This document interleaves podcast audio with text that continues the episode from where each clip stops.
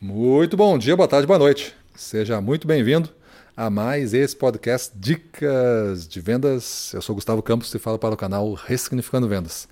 E hoje vamos falar uma dica especial de gestão sobre feedback. Esta técnica importante que os gestores aqui, nossa audiência, é, precisa dominar, porque eu gravei hoje já uma dica de vendas sobre esse mesmo tema, pensando nos vendedores, agora eu quero dar uma, uma, algumas dicas para você, gestor.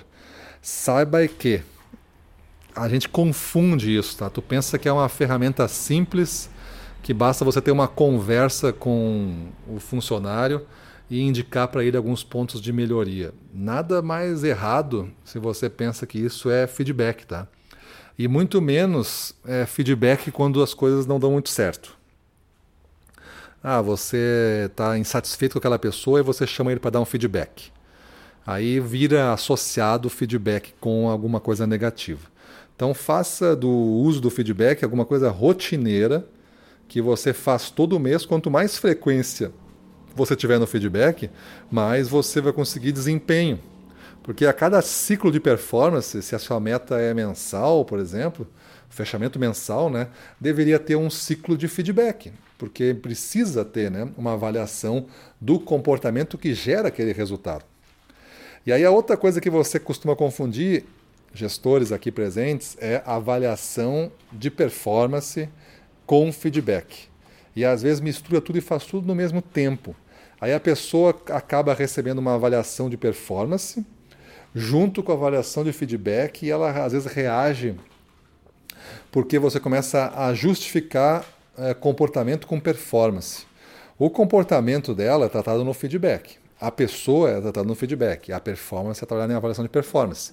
Então, a avaliação de performance é uma coisa que tem que estar muito tranquilo com a pessoa e a pessoa tem que estar muito confiante para você, com ela, olhar para a mesa e na mesa existe um conjunto de resultados de um vendedor X. Neste caso, o vendedor X é ele que está no teu lado, mas ele tem que estar, ele tem que estar descolado do resultado ele tem que olhar para aquele resultado e saber apontar melhorias como se fosse um consultor dele mesmo. E se vocês dois fizerem isso de uma maneira é, positiva, buscando realmente a melhoria, vai ser uma reunião fantástica de performance. A outra coisa é o feedback. O feedback ele não pode estar descolado do comportamento dele. O comportamento dele é ele, a gente está falando com ele. E a gente tem que ter uma confiança estabelecida e uma, uma importância nesse momento para o cara realmente se entregar. Né? Ele, o, o, a, o teu avaliado, o que vai receber o feedback, ele tem que se entregar para ti. Então é bom que você faça uma abordagem inicial para explicar para eles o que, que é realmente o poder de um feedback bem feito e o que, que você vai querer com aquele feedback. E no final, tanto você quanto a pessoa tem que concordar num plano de ação. Um plano de ação. Eu chamo de plano de desenvolvimento individual, é um, é um PDI, assim, é o plano de desenvolvimento individual. Para aquele próximo ciclo. Se o ciclo é 30 dias, eu tenho um PDI para 30 dias. Eu não tenho um PDI para 90 dias, eu tenho um PDI para 30 dias, porque em outros 30 dias eu vou avaliar de novo. E aí eu faço um novo PDI para ele. E a gente vê quando, enquanto ele alcançou, qual foi o, as dificuldades, e assim a gente vai evoluindo com a pessoa. Depois de três ou quatro ciclos bem feitos disso, o cara vai desejar muito, porque ele vai sentir já o retorno que teve este feedback. Né? E tem uh, vários tipos de feedback, né? Tem tanto o, o feedback positivo de apoio, quanto o feedback é, corretivo, né? mas é, nunca confunde com feedback corretivo com punitivo. Aqui o, o corretivo é realmente é um comportamento não desejado né, na empresa e eu tenho que corrigir. E o feedback positivo, tu tem que também dizer o que está certo, porque a pessoa tem que ter confiança em fazer aquilo ali, né? Então tu faz. Os erros maiores em feedback é tu fazer um feedback insignificante. Ou seja, a pessoa passou meia hora contigo, tu falou com ela e o cara sai da reunião e não sabe nada do que aconteceu na reunião. Ele não sabe o que tem que fazer, não sabe por que foi a conversa, ele não entendeu as causas, não, escondeu, não entendeu as consequências nem o plano de ação. Foi insignificante, perdemos meia hora. Ou aquele feedback que é comum também, ofensivo. É o tipo de feedback que tu, que tu compromete a relação. Porque tu foi agressivo. Às vezes isso acontece por tu não conseguir se desconectar do resultado. Tu ficou emocionalmente conectado com aquele resultado ali. Tu ficou magoado com o cara, frustrado, ou ficou raivoso com o cara mesmo, porque tu achou que ele ia fazer, não fez. E aí vira uma, uma salada de emoções e aí o cara se defende, tu te irrita mais ainda, vira uma briga o feedback, né? Aí tu faz o cara engolir um plano de ação que ele não vai fazer depois. Aí não perdemos. Perdemos o jogo, chegou nisso, perdemos o jogo total. Aí você vai ter que treinar fazer feedback. Aí a, a, responsabilidade é sua de gestor de fazer um bom feedback, tá? E quando o vendedor lhe pedir para dar um feedback, priorize isso. Priorize, porque só de ele pedir já mostra que ele é um grande cara, um cara diferente. Então priorize isso daí é, na relação. Beleza? Então, algumas dicas gerais aí para gestores darem bons feedbacks, tá? Seja positivo, seja bem claro e seja bem objetivo. Então, é, quando tem o feedback tem um objetivo, é, isso já é melhor do que ter 10 objetivos para um feedback. Vai distribuindo esses objetivos nos próximos ciclos. Pegue o que é mais importante agora e faça esse, essa razão do seu feedback. Ele melhorando isso vai, vai ter mais impacto nos resultados. Então, faça isso. Aí tu avalia na sequência os próximos passos que tem que ser dado. Mostre sempre o caminho a seguir e nunca finalize um feedback sem ter um PDI, pode ser uma escrita numa página só, tá? Uma, um PDI ali para escrever o que, que vocês ficaram combinados de fazer e quando será a próxima avaliação. Pelo menos um período, ó, vai ser na semana 2 do mês seguinte, tá? Então dê espaço também para quem está recebendo o feedback falar.